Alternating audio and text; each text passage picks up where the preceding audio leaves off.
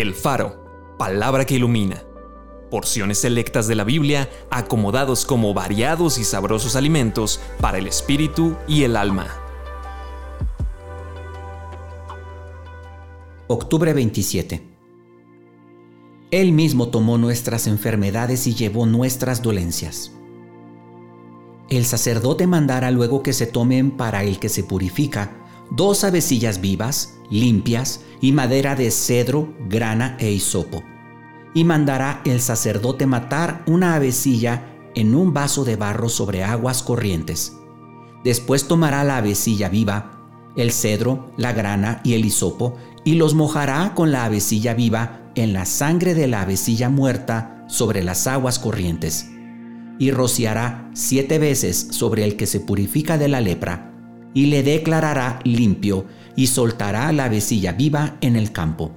Se presentó un hombre lleno de lepra, el cual viendo a Jesús, se postró con el rostro en tierra y le rogó diciendo, Señor, si quieres, puedes limpiarme. Y Jesús, teniendo misericordia de él, extendió la mano y le tocó y le dijo, Quiero, sé limpio. Y así que él hubo hablado, al instante la lepra se fue de aquel y quedó limpio. Acompáñame a orar. Señor Jesús, bendito sea tu nombre, porque tú tomaste todas nuestras enfermedades, todas nuestras dolencias. El castigo de nuestra paz fue sobre ti, y por tu llaga fuimos nosotros curados.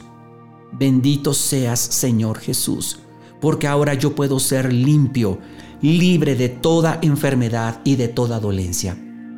Creo en ti, Señor en este momento pongo mi mano sobre mi cuerpo y lo declaro sano, no porque mi palabra tenga mucha fuerza, sino porque soy templo del Dios viviente. No porque mi palabra tenga mucha fuerza, pero tu palabra sí tiene poder. Y tu palabra me enseña que Cristo Jesús ya llevó todas mis enfermedades. Por eso le hablo sanidad total, completa y absoluta a mi cuerpo en este día, en el nombre de Cristo Jesús. Amén.